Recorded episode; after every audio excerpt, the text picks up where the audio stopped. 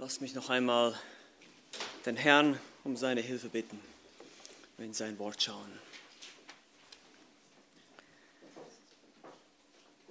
Ja, sein Kleid für meins, haben wir gerade gesungen. Herr Jesus Christus, wir haben deines wunderbaren Opfers gedacht. Danke, dass du bereit warst, ein Diener, ein Knecht, ein Sklave zu werden. Du hast diese ganze Herrlichkeit verlassen und du hast es absolut nicht nötig gehabt. Du hast es aus reiner Liebe getan. Danke dafür. Deshalb dürfen wir heute hier sein, deshalb dürfen wir Gemeinde sein, deshalb dürfen wir auch Diakone einsetzen heute, deshalb dürfen wir Gemeindewachstum erleben, weil du dich gegeben hast, weil du bereit warst zu dienen. Du warst der ultimative Diakon, der ultimative Diakonos, Diener. Und so wollen wir dich anbeten, weil ohne dich können wir nichts tun. Und so bete ich besonders jetzt für diese Zeit, wenn wir uns mit diesem Thema des Dienstes auseinandersetzen, von deinem Wort, was dein Wort dazu sagt, dass unsere Herzen veränderst, dass wir alle das Herz eines Dieners haben. Letztlich sind wir alle zum Dienst berufen, nicht nur Pastoren und Diakonen, sondern alle von uns. Wir sollen alle Diener sein. Wir sollen alle in Liebe einander dienen. Danke dafür. Amen. Stellt euch einmal vor, ein berühmter Künstler, ein Maler würde ein Bild malen und er würde durch dieses Gemälde sehr, sehr berühmt werden. Es war ein atemberaubendes, schönes Gemälde. Und nun kommt eines Tages ein Bildhauer in die Stadt wo dieser Maler wohnte. Und er möchte zu seiner Ehre ein Monument aus einem Stein meißeln. Zu seiner Ehre. Und der Maler willigt natürlich ein und hat nichts dagegen. Und so arbeitete der Bildhauer tagelang, wochenlang hinter verschlossenen Türen, hinter verschlossenem Vorhang sozusagen. Und es kam zu dem Tag, als man dieses Bild von diesem wunderbaren Maler vorstellen sollte in der Stadt. Es gab eine große Zeremonie, die ganze Stadt kam zusammen. Und als es soweit war und der Vorhang oder das Tuch heruntergezogen wurde, kam dieses Monument zum Vorschein. Aber da war nicht der Maler zu sehen, sondern nur sein Pinsel und seine Palette. Ein riesiger Pinsel und eine riesige Palette. Es zeigte nicht den Künstler, sondern nur seine Werkzeuge. Das Werkzeug wurde auf das Podest gestellt, der Künstler, der eigentlich das Werkzeug führt, wurde ignoriert. Ah, du denkst jetzt vielleicht, wer würde denn sowas tun? Die Antwort ist wir. Wir Christen tun das manchmal. Wenn wir Menschen verehren, anstatt den Schöpfer. Wenn wir bestimmte Redner, Prediger auf ein Podest stellen und sagen, der ist der Tollste. Und dabei ist er nur ein Werkzeug. Es ist wie wenn wir den Pinsel und die Palette auf ein Podest stellen, anstatt den Künstler, der damit arbeitet. Und so sind wir Christen eben auch nur Werkzeuge in der Hand unseres Meisters. Und das ist eine ganz wichtige Lektion, wenn es auch um unseren Dienst geht als Älteste oder auch lieber Tim und lieber Tobi, euer Dienst als Diakone, dass wir uns als Werkzeuge verstehen. Dass wir verstehen, wer wir sind vor dem Herrn. Und das gilt natürlich auch für alle anderen hier Anwesenden, die Christus dienen wollen, in welcher Kapazität das auch immer sein mag. Die Christen in Korinth hatten nämlich ein ähnliches Problem. Die haben damit auch zu kämpfen gehabt, dass sie Menschen verehrten in der Gemeinde. Es gab weltliches Denken in der Gemeinde von Korinth und sie stritten sich, wer dem besseren Redner angehörte. Ja, es kam sogar zu Parteien in der Gemeinde. Da gab es eine Paulus-Partei, eine Apollos-Front und einen Petrus-Fanclub. Und die haben alle gesagt, unser Redner ist der beste Redner. Nein, unser Redner ist der bessere Redner. Paulus kann doch gar nicht richtig reden. Apollos war viel besser, der hat viel besser gepredigt als der andere. Und so ging das hin und her und es gab Spaltungen in dieser Gemeinde. Beeinflusst durch die Kultur der Griechen damals, die förmlich Rhetorik-Wettkämpfe miteinander führten in Athen, was ja auch nicht äh, so weit weg ist von Korinth. Und so waren sie beeinflusst von der Welt und haben angefangen, Menschen auf ein Podest zu stellen. Und Paulus muss diese Dinge ansprechen im ersten Korintherbrief. Das war eines der größten Probleme. Es gab noch ganz viel, viel, viel mehr Probleme in Korinth. Wir wissen das, wenn ihr den Korintherbrief lest. Das ist ein einziger Korrekturbrief. Aber er beginnt mit diesem Problem der Spaltungen, der Uneinheit. Sie hatten keine Einheit und zwar aufgrund dessen, weil sie Menschen verehrten, nach menschlichen Maßstäben ihren Dienst verrichteten, menschliche Weisheiten, menschliche Philosophien glaubten. Sie verstanden nicht, wem die Ehre gebührt. Und das ist auch wichtig für uns heute, immer wieder daran erinnert zu werden. Und ich habe mir auch ein paar Gedanken gemacht, was könnte man an so einem Anlass predigen, was könnten wir uns gemeinsam anschauen. Und natürlich könnte man 1 Timotheus 3 durchgehen, die Qualifikation für Diakone. Aber ich habe gedacht, es ist viel wichtiger, dass wir uns auf das Herz des Dienstes konzentrieren. Und ich glaube auch, dass es Gott viel wichtiger ist noch, mit welcher Herzenseinstellung wir unseren Dienst tun. Klar ist es wichtig, dass wir die Qualifikation erfüllen. Das zeigt ja gerade unsere Herzenseinstellung. wenn wir nämlich stolz sind, dann werden wir streitsüchtig, dann sind wir nicht demütig und so weiter. Die ganzen Qualifikationen, die wir anfangs gelesen haben aus 1 Timotheus Kapitel 3. Aber lasst uns stattdessen heute auf die Einstellung, auf die Haltung, auf das Herz eines Gemeindedieners achten. Paulus hat dazu viel zu sagen. Wir haben schon von Christus gehört, der das ultimative Beispiel ist für den Dienst, aber Paulus ist auch ein großes Beispiel für uns. Und ja, er war ein Apostel. Es ist eine etwas andere Rolle, die er hatte, aber auch er verstand sich als Diener. Und das sehen wir in der heutigen Textstelle ganz besonders in 1. Korinther Kapitel 3. Und ich möchte mit uns zusammen die Verse 5 bis 9 lesen. Das ist unser Predigtext für heute. 1. Korinther Kapitel 3, die Verse 5 bis 9. Hier schreibt der Apostel Paulus, Wer ist denn Paulus und wer Apollos? Was sind sie anderes als Diener, durch die ihr gläubig geworden seid? Und zwar, wie es der Herr jedem gegeben hat. Ich habe gepflanzt, Apollos hat begossen, Gott aber hat das Gedeihen gegeben.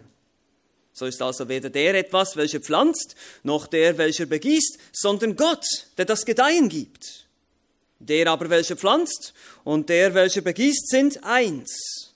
Jeder aber wird seinem eigenen Lohn empfangen, entsprechend seiner eigenen Arbeit. Denn wir sind Gottes Mitarbeiter, ihr aber seid Gottes Ackerfeld und Gottes Bau. Bis hierhin. Wir sehen sechs Einstellungen eines wirksamen Dieners. Sechs Einstellungen oder Haltungen, Herzenshaltungen, die wir haben sollen, um wirksame Diener zu sein für den Herrn. Eben Werkzeuge, dass wir uns als solche verstehen. Sechs Einstellungen eines wirksamen Dieners in diesen Versen hier. Wir fangen gleich an, gemeinsam. Erstens, ein wirksamer Diener sieht sich als solcher. Das ist der erste dieser Einstellungen. In Vers 5 heißt es, und da gibt es verschiedene Textvarianten. Die beste Wiedergabe des originalen Textes, also die besten Textzeugen, stellen nämlich Apollos voran und sie benutzen ein Neutrum hier. Was ist denn Apollos und was ist Paulus? Das so sagt es die Menge-Übersetzung. Was, nicht wer. Was ist Paulus? Weil es geht hier nicht um die Person. Das war ja gerade das Problem, dass sie die Person verehren. Es geht um das Amt oder die Funktion. Was sind wir denn? Er nennt auch Apollos zuerst. Da sehen wir schon die Demut des Paulus. Was ist Neutrum, nicht männlich. Es geht nicht um die Person, sondern um das Amt. Und dann heißt es hier, was sind sie anderes als Diener? heißt es in der Schlachter 2000, aber eigentlich der griechische Text ist hier noch viel ähm, betonter. Nämlich, der Text geht so, was ist denn Apollos? Was ist Paulus? Diener. Ein Wort. Nur ein Wort. Diener. Diakonos. Dieses Wort, was wir auch mit Diakon übersetzen übrigens, an anderen Stellen. Hier bezeichnet es aber nicht das Amt, sondern hier bezeichnet es die Funktion eines Dieners. Nun, das war ein Diakonos in der damaligen Zeit. Es war ein Kellner, ein Hilfskellner, eine Hilfskraft. Oder auch, wie wir schon gelernt haben, Assistenten. Im Falle der Diakone hier sind es Assistenten der Ältestenschaft, aber sie sind Diener. Und sogar Apostel Paulus sah sich selbst und Apollos als ein solcher Diakonos, durch die ihr gläubig geworden seid, sagt er hier noch, diesem Vers. Leute, was verehrt ihr uns, sagt Paulus. Was streitet ihr euch, ob Apollos oder Paulus der bessere Redner ist? Wer sind wir denn? Wir sind bloß Werkzeuge, durch die ihr gläubig geworden seid, durch Gottes Wirken. Das war nicht wir. Das war nicht unsere Redekunst. Das war nicht, weil wir so tolle Hechte sind. Nein, das ist, weil Gott gnädig ist und er uns, schwache Menschen, benutzt hat. Das ist sein Gedanke hier. Wirkt Gott oder Gott wirkte durch sie. Sie war nicht die Quelle der Erlösung. Oh nein, es ist Jesus Christus, der durch sie gewirkt hat, durch seinen Geist. Und so ist es auch heute noch. Wir, ich, die Ältesten hier, Thomas, André oder jeder andere Prediger oder auch Diakone in der Gemeinde, wir sind nur Gefäße, wir sind nur Werkzeuge. Wir dienen dem Herrn. Ja, wir geben das Wort weiter. Auch Diakone sollen dem Glauben in einem guten Gewissen bewahren. Auch sie sollen das Wort weitergeben können. Sie müssen nicht lehren können unbedingt, Diakone, aber sie müssen doch auch qualifizierte Menschen sein, die das Wort Gottes gut kennen und auch Menschen weiterhelfen können mit dem Wort Gottes. Den Dienst der Ältesten assistieren. Aber ihr seid gläubig geworden durch den Herrn Jesus Christus, durch das Evangelium, nicht durch uns. Und so ist die Frage hier, kennst du den Herrn Jesus Christus schon? Bist du gläubig? Wenn du heute hier bist und den Herrn nicht kennst, dann bitte ich dich darüber nachzudenken, dann bringt das alles nichts, wenn wir hier viel über Dienst sprechen, weil du kannst dem Herrn Jesus Christus nicht dienen, wenn du nicht gläubig bist an ihn. Wenn du nicht schon verstanden hast, dass du ein Mensch bist, der gegen Gott gesündigt hat der nicht durch eigene Werke und durch Gutes tun in den Himmel kommen kann, sondern nur, wenn er an das glaubt, was Christus getan hat am Kreuz. Er ist da gestorben, er hat da bezahlt für unsere Schuld. Ja, wir sind alle sündig. Wir haben alle Gottes Gebote gebrochen. Wir haben alle schon mal gelogen oder gestohlen oder Falsches gedacht. Wir sind alle schuldig vor Gott. Wir brauchen einen Erlöser. Und das ist unser Herr Jesus Christus, der für uns gestorben ist. Das ist das Evangelium. Durch den Glauben an ihn wirst du gerettet. Und dann, wenn du gerettet bist, ja, dann heißt es, jetzt kannst du dienen. Du hast den Heiligen Geist bekommen, du hast Gaben bekommen, aber alle unterschiedlich. Nicht jeder ist ein Pastor, nicht jeder ist ein Diakon. Wir haben alle unterschiedliche Gaben, aber wir sollen alle dienen. Wir sollen alle Diener sein. Und dazu hat Christus uns berufen. Aber der erste Aspekt hier, eines solches Dieners, also die erste Einstellung, die er haben soll, ist einfach nur, er soll sich als solcher sehen. Wir sollen uns als solche sehen. Ich soll wissen, nicht in erster Linie, wer ich bin, sondern was ich bin. Ein Pinsel, ein Werkzeug, nicht der Meister. Eine Hilfskraft, ein Oberkellner, nicht der Chefkoch. Ja, der Chefkoch, der bereitet das Essen zu. Der Kellner, der bringt es nur. Der ist ja nicht unterwegs von der Küche zum Tisch, ja, macht er noch ein bisschen Pfeffer rauf und ändert das Ganze noch ein bisschen ab. Nein, er muss es eins zu eins rüberbringen, dieses Essen. Das ist die Aufgabe des Kellners. Er erfindet es nicht neu, es gibt nicht irgendwas Kreatives zu tun, sondern es gibt nur das rüberzubringen, was Gott bereits gesagt hat. Wir sollen uns als Diener sehen und wir denken manchmal, wie wichtig wir sind, dass es ohne uns nicht weitergehen kann. Aber wir vergessen, dass Gott schon seit 2000 Jahren oder Herr Jesus Christus schon seit 2000 Jahren seine Gemeinde baut und du und ich, wir sind nur ein kleiner Punkt in der Geschichte. Wir sind nicht wichtig. Wir sind nicht wichtig. Er ist wichtig. Also wir sehen uns als Diener. Sechs Einstellungen eines wirksamen Dieners. Erstens, ein wirksamer Diener sieht sich als solcher. Zweitens, ein wirksamer Diener kennt seine Grenzen. Wir lesen weiter hier in Vers 5. Sagt Paulus dann, das ist ganz wichtig, und zwar wie es der Herr jedem gegeben hat. Ich habe gepflanzt, Apollos hat begossen, Gott aber hat das Gedeihen gegeben. Paulus sagt mit anderen Worten, wir haben uns das nicht ausgesucht. Ja, das war nicht so, dass wir das geplant haben, sondern Paulus hat die Gemeinde gegründet in Korinth und der Apollos, sein Mitarbeiter, hat dann weitergeführt den Dienst. Paulus als Apostel war ein typischer Starter, würden wir heute sagen. Paulus begann die Arbeit, er gründete viele Gemeinden, nicht nur die in Korinth. Und Apollos war wohl ein anderer. Mensch. Er hatte andere Aufgaben. Von ihm heißt es, wir lesen in der Apostelgeschichte, er war ein exzellenter Redner, ein Theologe, der vor allem die Juden widerlegen konnte aus den alttestamentlichen Schriften. Er war ein Gelehrter. Paulus war eher so, ich sage jetzt mal so ein, so ein Rambock, ja, der ist einfach rausgegangen und der hat einfach alles Mögliche erlebt und hat Gemeinden gegründet und Apollos war wahrscheinlich eher so ein gelehrter Redner, der dann das Ganze noch verfeinert und systematisiert hat. So sind das unterschiedliche Typen, unterschiedliche Gaben und der eine hat gepflanzt und der andere hat begossen. Er benutzt dieses Bild ja, von Pflanzen und Gießen. Aber er sagt, man kann nicht sagen, welcher jetzt wichtiger ist. Man kann die beiden nicht gegeneinander ausspielen und sagen, ja, Paulus ist viel wichtiger, weil er hat begonnen. Ja, aber Apollos ist ja auch wichtig, weil er hat es weitergeführt. Ja, was ist jetzt wichtiger? Beides. Es braucht alles. Aber er kennt auch seine Grenzen. Er weiß, ich bin eher hier zuständig und der andere ist eher dafür zuständig. Ist auch interessant, die, die griechischen Verben machen das sehr deutlich. Paulus pflanzte an einem bestimmten Zeitpunkt und Apollos begoss an einem anderen Zeitpunkt, aber der das Wachstum andauernd gab, das ist eine andere Verbform im Griechischen, das ist Gott. Also während hier Paulus mal gepflanzt hat und dann Apollos irgendwann begossen hat, hat Gott ständig in einer Tour das Wachstum gegeben. Er ist die ständig treibende Kraft hinter dem Ganzen. Das ist interessant. Paulus und Apollos waren sich beide bewusst, dass sie beide ihre Grenzen haben. Ihre Aufgaben haben sie vom Herrn bekommen, aber das Wachstum konnten sie nicht bewirken. Das Wachstum kann nur der Herr wirken. Sie kannten ihre Grenzen. Das ist ein sehr gutes Beispiel hier. Ich meine, das ist ja auch so bei der Landwirtschaft, ne? bei den Bauern. Wenn die was säen, dann können sie das Feld bearbeiten, sie können den Samen säen, sie können äh, bewässern, sie können jäten, sie können alles Mögliche tun. Aber dann hört ihre Arbeit auf.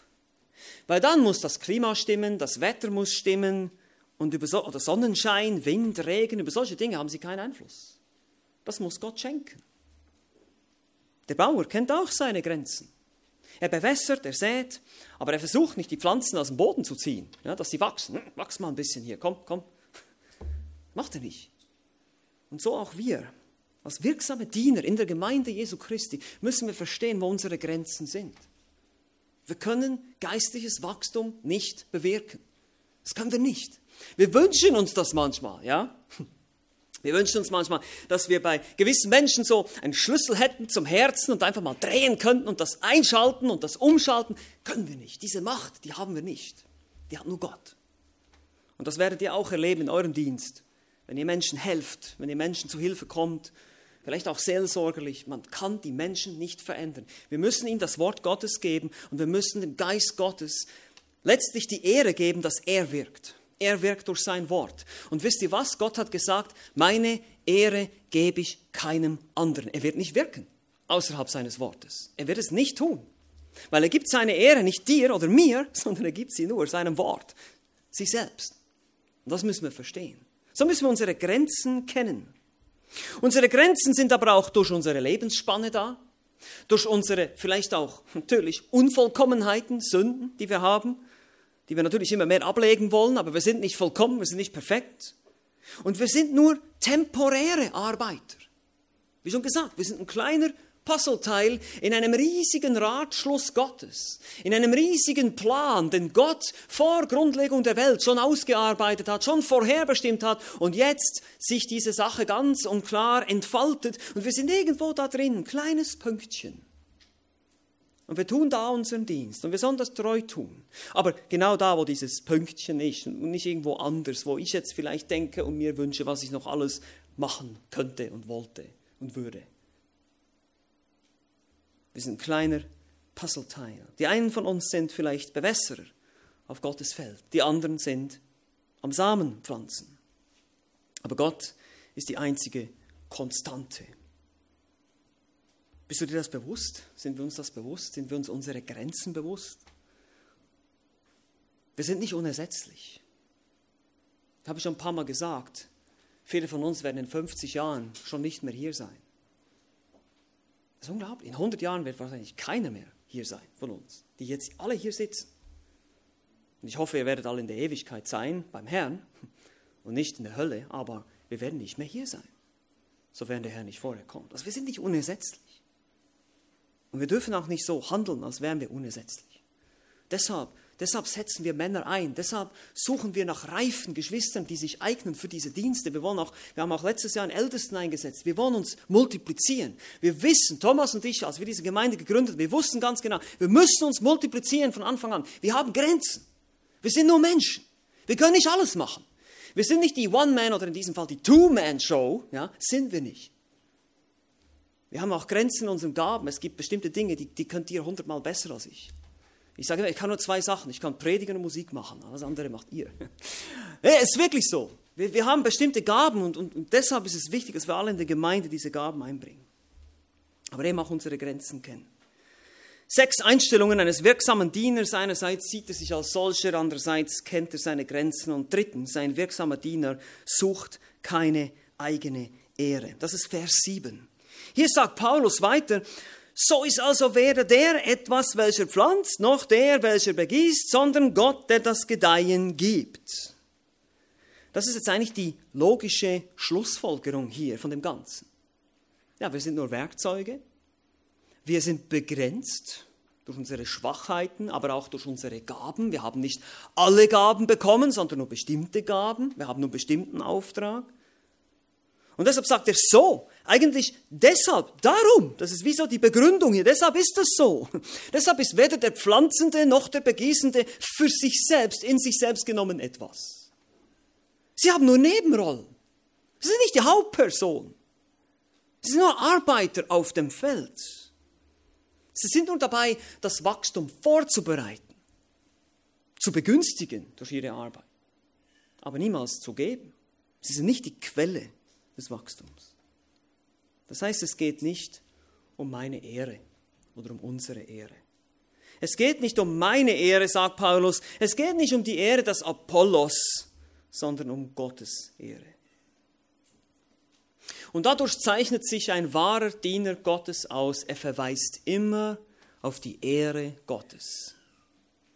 Johannes 3, Vers 30, der Täufer, Johannes der Täufer, Johannes 3, Vers 30 ist ein super Beispiel dafür. Er sagt, er muss wachsen, ich muss abnehmen. Und da meint, meint er nicht, dass er eine Diät macht, sondern er meint, dass er in seiner Bedeutung abnehmen muss. Er ist nicht mehr, er ist nicht wichtig. Er war nur der Vorläufer, er musste den Weg ebnen, er war dieser Bote, der vor dem Herrn kommt, aber jetzt kommt der Herr.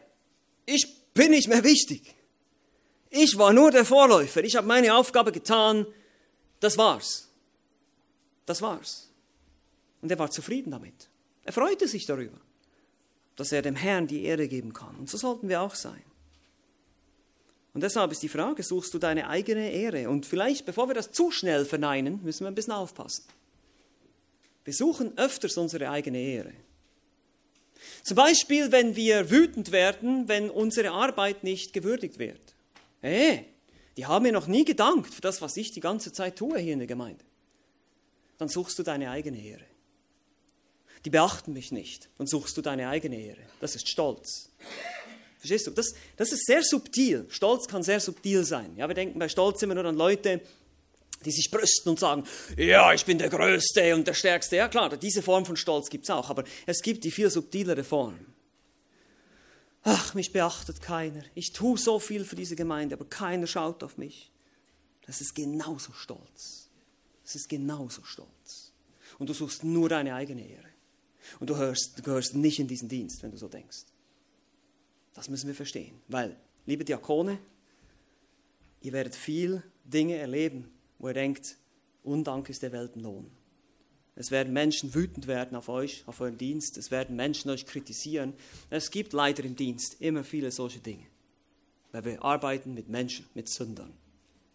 Wir sind selber Sünder. Und deshalb, wir suchen nicht unsere eigene Ehre. Uns ist das völlig egal. Mir ist das völlig egal, ob ich gewürdigt wäre oder nicht. Wichtig ist, dass der Herr gesehen wird in mir. Und das war auch Paulus Einstellung. Er sagt, hey, wir spielen hier keine Rolle. Es geht um Gottes Ehre. Sechs Einstellungen eines wirksamen Dieners. Ein wirksamer Diener sieht sich als solcher, er kennt seine Grenzen und er sucht eben keine eigene Ehre. Viertens, und das geht jetzt so in dieselbe Richtung hier, das ist eine weitere Konsequenz, ein wirksamer Diener kennt keinen Konkurrenzkampf. Das ist 8, Vers 8a. Der aber, welcher pflanzt und der, welcher begießt, sind eins. Was sagt Paulus hier? Und die sind eins. Sie sind eine Sache. Das ist Neutrum hier im Griechischen, ein sächliches Eins. Es gibt tatsächlich ein männliches, ein weibliches, ein sächliches Eins im Griechischen. Ja, das ist so. Und, und hier sagt er, die sind sich eins in einer Sache, in einer Arbeit, in einem Ziel, in einem Zweck. Das ist die Idee. Sie spielen in demselben Team. Meine Lieben, Christenheit oder Gemeindearbeit, Christentum ist ein Teamsport, kein Einzelkampf. Deshalb ist Gemeinde wichtig. Deshalb gibt es keine Solo-Christen. Deshalb betonen wir hier Mitgliedschaft immer wieder. Sagen, ihr müsst einer lokalen Gemeinde angehören. Ihr könnt nicht einfach irgendwie so frei fliegende Solo-Bolo-Christen sein. Das geht nicht. Das ist nicht biblisch. Ihr braucht eine Gemeinde. Ihr braucht Korrektur. Ihr braucht Belehrung. Ihr braucht Hilfe. Wir können nicht einfach so frei rum. Und es gibt so viele Menschen heute, Christen, sogenannte Christen, die sagen, ja, ich kann ohne Gemeinde leben. Ah, Gemeinde brauche ich nicht. Oder Gemeinde hat mich enttäuscht, ich will das nicht mehr machen. Ja, okay. Gemeinde kann enttäuschen. Tut mir leid, wir sind Menschen. Ist so. Aber Gott hat gesagt, oder Jesus hat gesagt, ich werde was bauen. Dich? Nein. Dein Solodienst? Nein. Meine Gemeinde will ich bauen, sagt Jesus. Und so sagt Paulus, wir sind eins. Wir sind in einem Team hier. Apollos und Paulus sind keine Gegenspieler. Wir stehen hier nicht im Konkurrenzkampf miteinander. Keiner von uns steht im Konkurrenzkampf mit dem anderen. Wir spielen im selben Team. Das ist kein Wettbewerb. Und das war ganz wichtig, weil die Korinther, die waren ja so in diese Rhetorikwettbewerbe und all diese Sachen, da war in ihrer Kultur gang und gäbe. Und so musste er das deutlich machen. Die haben ja auch Streitereien und Parteiungen unter sich gehabt. Aber das ist Mannschaftssport, das ist wie im Fußball. Ja? Das, ist ja, das ist ja wirklich einfach zu verstehen.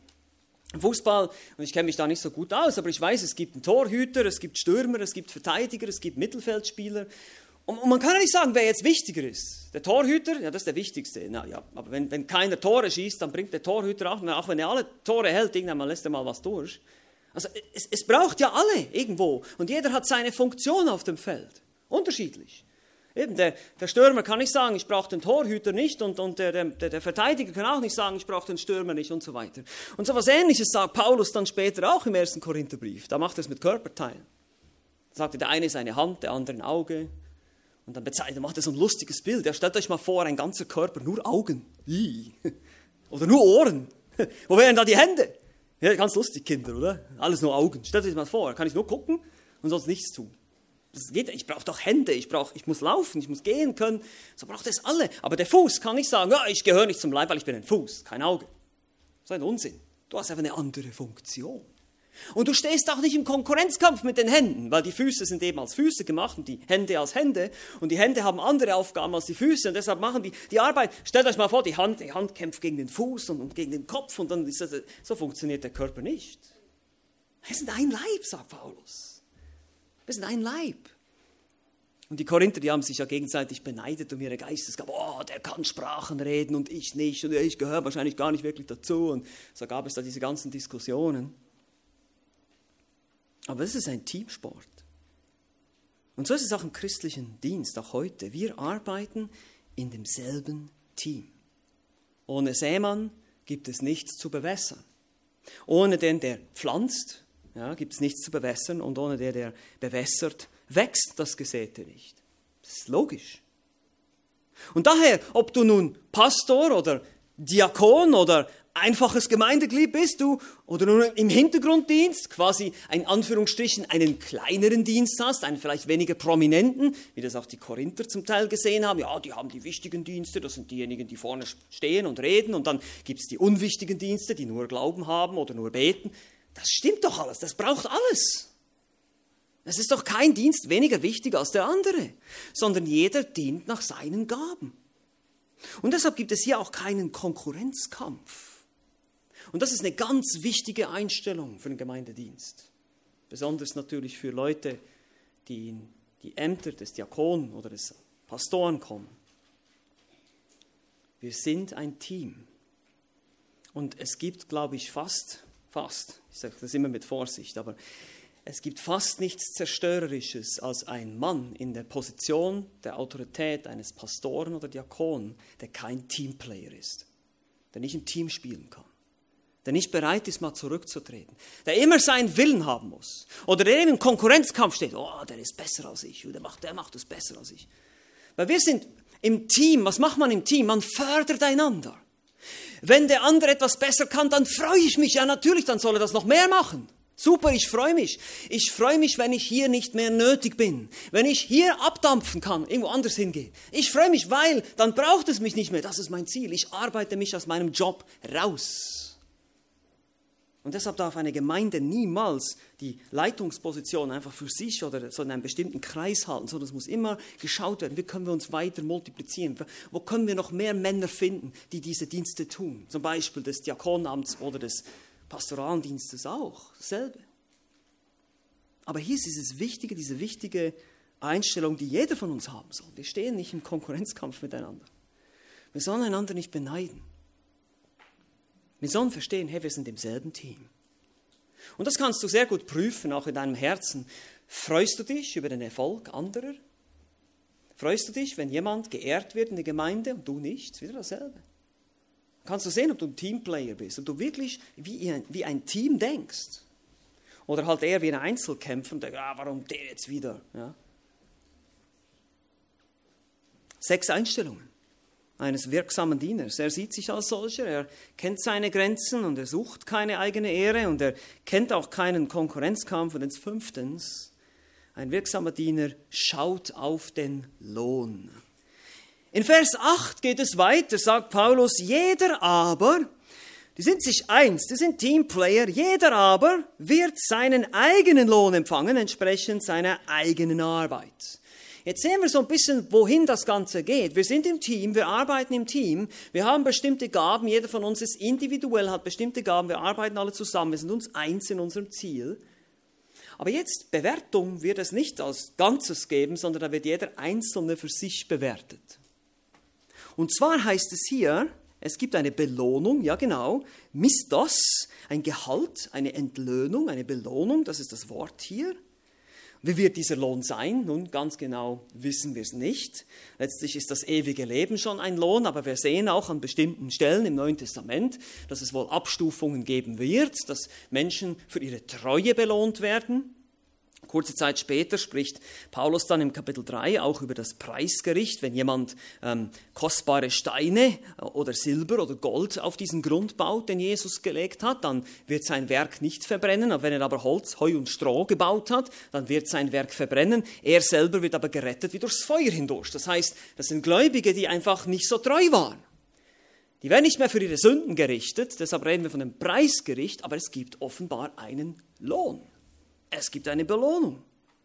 In Lukas 19 zum Beispiel sehen wir Stellen, wo Jesus darüber spricht, auf der neuen Erde werden verschiedene Städte zu regieren sein. Der eine kriegt fünf Städte, der andere kriegt zwei Städte. Vielleicht ist es irgendwas in die Richtung. Ich weiß es nicht ganz genau.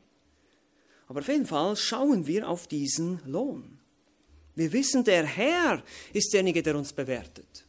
Paulus sagt das immer wieder den Korinther. Er sagt, schau mal, ihr seid nicht diejenigen, die mich richten werden. Ihr seid nicht diejenigen, die meinen Dienst bewerten. Das ist der Herr. Und ich schaue auf diesen Lohn, den ich vom Herrn empfangen werde. Entsprechend der eigenen Arbeit, heißt es hier auch im Text, wörtlich Mühe. Kopos. Das ist ein starkes Wort.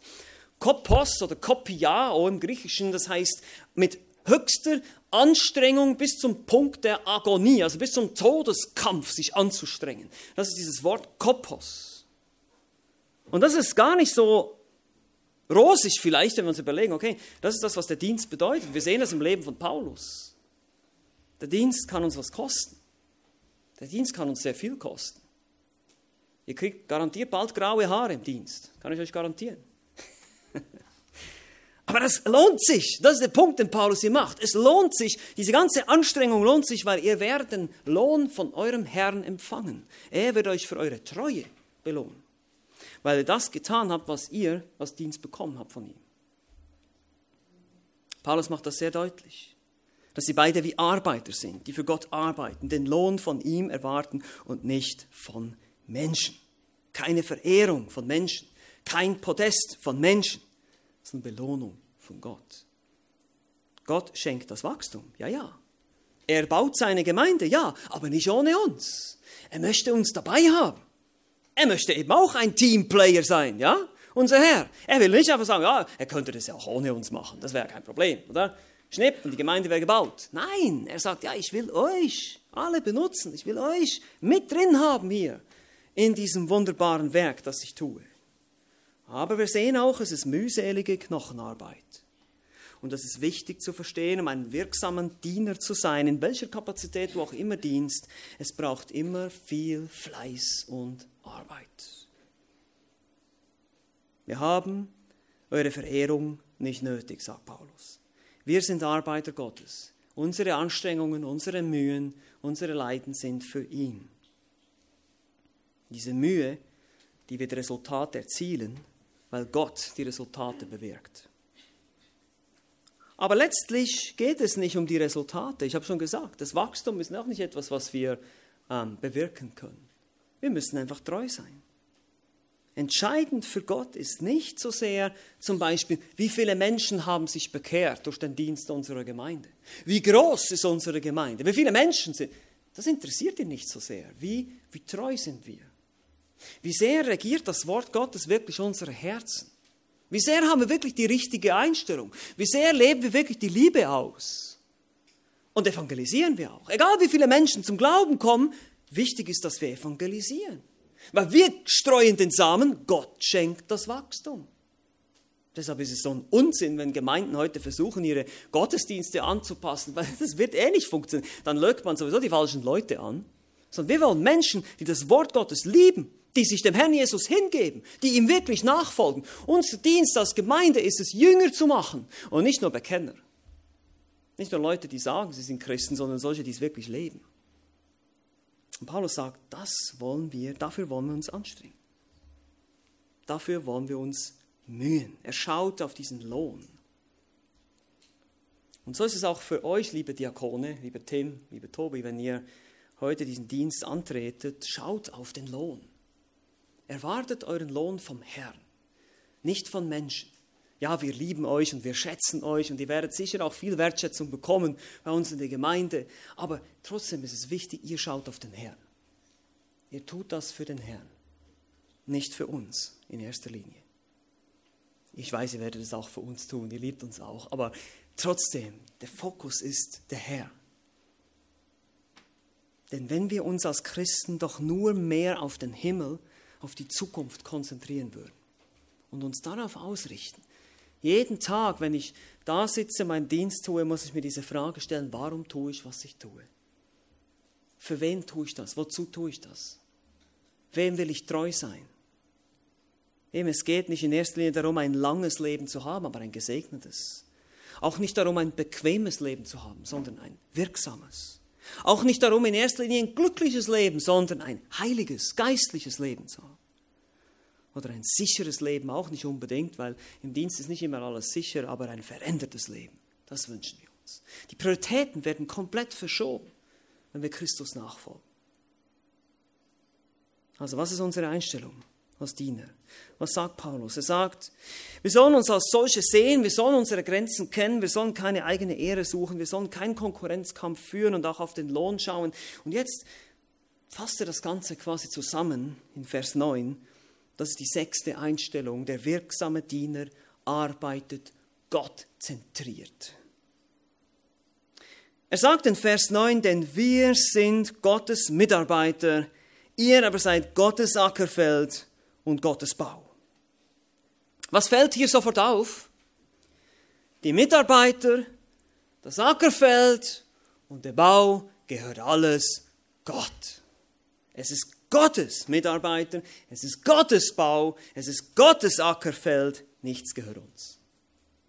Wir sind nur Mitarbeiter, wir gehören Gott. Und ihr seid wörtlich ein Gebäude, ein Haus, eine Konstruktion, die gehört auch Gott, die baut er. Oder ihr seid ein Feld, auch das gehört Gott. Eine Arbeit, die noch im Prozess ist, die ist nicht abgeschlossen. Die Gemeinde ist eine Baustelle, ja, wir wissen das alle, wir sind alle Baustellen. Wir brauchen alle Gnade, wir wachsen, wir kämpfen mit unseren Sünden. Wir sind ein Krankenhaus voller Menschen, die mit der Sünde kämpfen. Wir brauchen alle Gnade, wir brauchen einander. Es ist nicht fertig, es ist im Prozess, aber es ist Gottes Werk. Und das ist wunderbar. Und deshalb ist es wichtig, dass wir die Gemeinde lieben. Gottes Design der Gemeinde. Aber eben verstehen, Gottes Gemeinde, nicht unsere Gemeinde. Ich weiß, wir reden manchmal von unserer Gemeinde, das ist auch okay. Ja, ich gehe in unsere Gemeinde oder so, aber eigentlich ist es eben nicht unsere Gemeinde. Es ist Gottes Gemeinde. Und das ist wichtig hier, diese Betonung auf Gott. Paulus tut das schon im gesamten Abschnitt. Daraus ergeben sich gewissermaßen alle diese Eigenschaften und diese Einstellungen, dass er eben versteht, wer er ist, dass er seine Grenzen kennt, dass er nicht seine Ehre sucht, dass er auch nicht im Konkurrenz schaut, weil er eben versteht, es gehört alles gar nicht mir. Das ist nicht meine Gemeinde. Das sind nicht meine Schafe. Wir haben das letztes Mal gesehen, Johannes 21 sagt, äh, Jesus zu Petrus, weide meine Schafe. Das sind nicht seine, nicht Petrus Schafe, sondern das sind meine, sagt Jesus. Das sind meine Schafe. Er ist der rechtmäßige Besitzer. Ihm gehört der ganze Laden hier, um es jetzt mal so auszudrücken. Es ist sein Gebäude, es ist sein Feld, es sind seine Mitarbeiter. Und das Griechische macht das wieder sehr deutlich. Eigentlich steht Gott immer am Anfang. Also, denn Gottes Mitarbeiter sind wir. Gottes Ackerfeld, Gottes Bau, das wird betont in dem Satz. Die Mengeübersetzung übersetzt das so. Gott wird betont als Besitzer all dieser Dinge.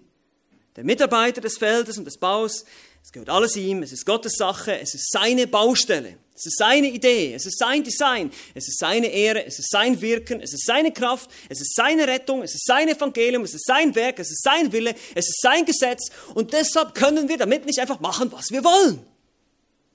Deshalb ist die benutzerfreundliche Bewegung, die benutzerfreundliche Gemeinde zum Scheitern verurteilt. Wir können nicht einfach machen damit, was immer wir wollen. Es ist alles Gottes Werk. Und es muss nach Gottes Pfeife tanzen, alles. Nach seinem Wort. Hier. Da ist das Manual, das die Bedienungsanleitung, wie das geht. Und nur hier. Und ihm sei deshalb die Ehre dafür, allein. Und das, meine Lieben, ist Gott zentriert. Es geht nicht um uns. Es geht nicht um unsere Bedürfnisse in erster Linie. Ich meine damit die Bedürfnisse, die wir uns einbilden. Ja, ich brauche das. Ihr kennt das vielleicht, Menschen kommen in die Gemeinde und die gehen dann sagen, oh, diese Gemeinde gibt mir nichts. Darum geht es gar nicht. Das geht gar nicht, dass du, dass dir etwas gibst. Du bist da, um zu dienen. Du bist da, um zu geben. Du bist da, um dich hinzugeben. Das ist dieses Konsumverhalten von heute, was einfach, und Paulus stellt das alles auf den Kopf und ich finde das so interessant, die, die Gemeinde in Korinth hat wahrscheinlich in vielen Bereichen sehr ähnlich gedacht wie die heutige moderne Gemeinde. Ja, wir sind alle so toll und, und, und wir können alle unser Ding machen hier, wir können alle unsere Freiheiten ausleben und jeder kann seine Bedürfnisse gestillt gekriegt äh, bekommen. Und, und da sage ich, Moment mal, was, was ist das hier? Ihr seid Gottes Gemeinde, ihr gehört nicht euch selbst. Wir gehören nicht uns selbst, wir sind nur Diener. Was macht ihr da? Was streitet ihr euch da? Und das ist ein Geheimnis des wirksamen Dienstes. Dieses Gottzentrierte. Alles ist auf Gott ausgerichtet. Deshalb ist es uns so wichtig, sein Wort zu predigen in der Gemeinde. Deshalb ist es uns so wichtig, dass Gott ehrende Lieder gesungen werden, die gesunde Lehre weitergeben. Deshalb geben wir ihm die Ehre mit der Schriftlesung. Wir feiern das Mal des Herrn. Es ist gottzentriert. Es geht nicht in erster Linie um uns Menschen, was wir denken, was wir möchten, was wir noch alles cool finden, sondern was Gott richtig findet. Und deshalb, lieber Diener in der Gemeinde, lieber Diakon, die Frage hier ist dein Dienst Gott zentriert.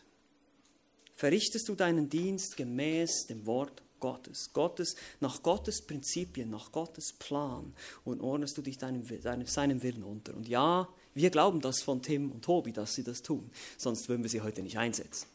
Ja? Aber es muss weiter so gehen. Es muss weiter so gehen. Diese Gedanken sollen uns begleiten. Letztlich ist das doch der ganze Punkt, den Paulus macht hier. Paulus sagt, Hört auf, uns zu verehren und schaut endlich auf Gott, der das gesamte Wachstum bewirkt. Schaut endlich auf ihm, dem alle Ehre zusteht. Hört auf, euch zu beneiden. Hört auf, uns zu beneiden oder unsere Position oder unser Amt anzustreben. Lasst euch von Gott leiten. Und der Herr hat uns als Älteste gezeigt, dass wir diese beiden Männer einsetzen sollen nicht indem wir einen Zettel vom Himmel bekommen haben oder indem wir irgendwie, indem Thomas einen Traum hatte oder eine Vision, sondern indem wir das Wort Gottes untersuchen und wir sehen im Wort Gottes Kriterien für diesen Dienst. Und wir sagen, ah, bei Tim und bei Tobi sehen wir diese Kriterien erfüllt. Und so glauben wir, dass der Heilige Geist Menschen einsetzt in der Gemeinde. Nicht durch irgendein mystisches Traum, Vision, was weiß ich nicht immer denken, sondern einfach durch sein Wort. Er gibt uns alles, sein Wort enthält alles, was wir brauchen, um das festzustellen. Wir machen Tim und Tobi heute nicht zu Diakon, sie sind es schon. Wir bestätigen das nur. Wir bestätigen nur, was der Heilige Geist schon lange bestätigt. Darum geht's. Genauso ist es auch bei der Einsetzung von Ältesten, haben wir auch schon gesagt.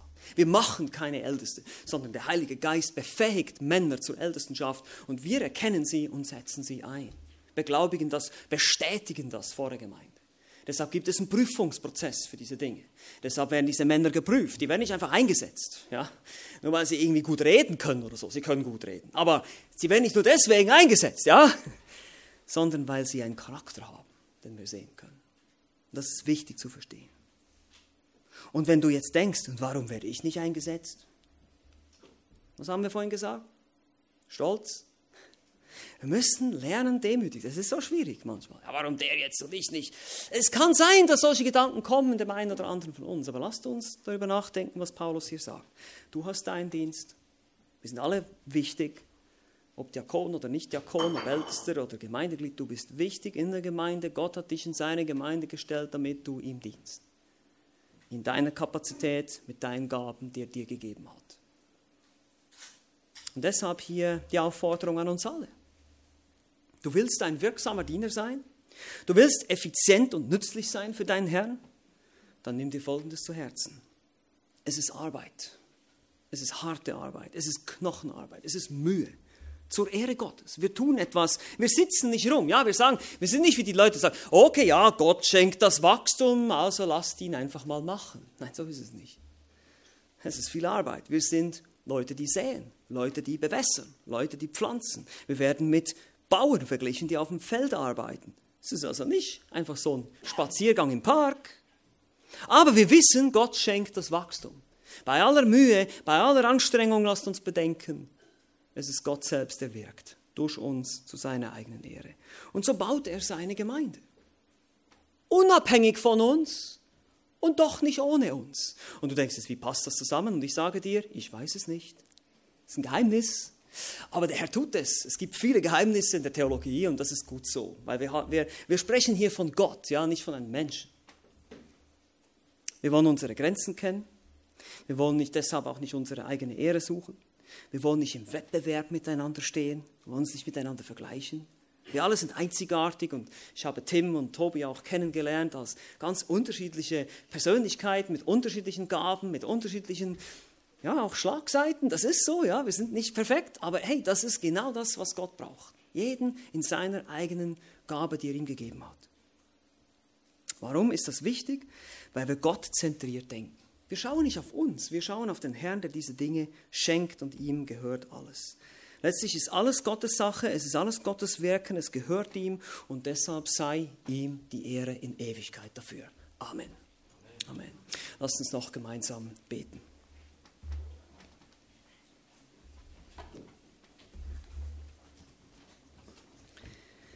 Ja, großer Gott, ich will dir jetzt einfach danken für diesen heutigen Tag. Danke für die Möglichkeit, dein Wort aufzuschlagen und zu lesen. Danke, dass du uns dein Wort gegeben hast, dass wir verstehen, wer du bist und was du getan hast für uns. Dass wir aber auch eine Anleitung darin finden, wie du dir Gemeinde vorstellst. Dass wir eben nicht unserer eigenen Kreativität, dass es nicht unserer eigenen Kreativität überlassen ist, wie wir Gemeinde bauen, sondern Du hast uns ganz klar gesagt, wer und wie und wo Gemeinde sein soll, was gelehrt werden soll, welche Menschen, welche Ämter es gibt, welche, ja, auch welche Rituale eingehalten werden sollen, das Mahl des Herrn, die Taufe, all diese Dinge sehen wir aus der Schrift. Und wir danken dir, dass du uns eine, ein, ein Wort gegeben hast, was genügsam ist, was ausreicht für alles, was wir brauchen, auch wenn es um die Gemeinde geht und den Gemeindedienst. Und so bete ich jetzt ganz besonders für unsere Brüder, den Tim und auch Tobias, dass du sie segnest, dass du sie kräftigst in diesem Dienst, wenn sie heute als deine Diakone eingesetzt werden. Danke, dass wir das heute auch noch verbinden dürfen mit unserem Bestehen als Gemeinde. Für vier Jahre schon dürfen wir Gemeinde sein.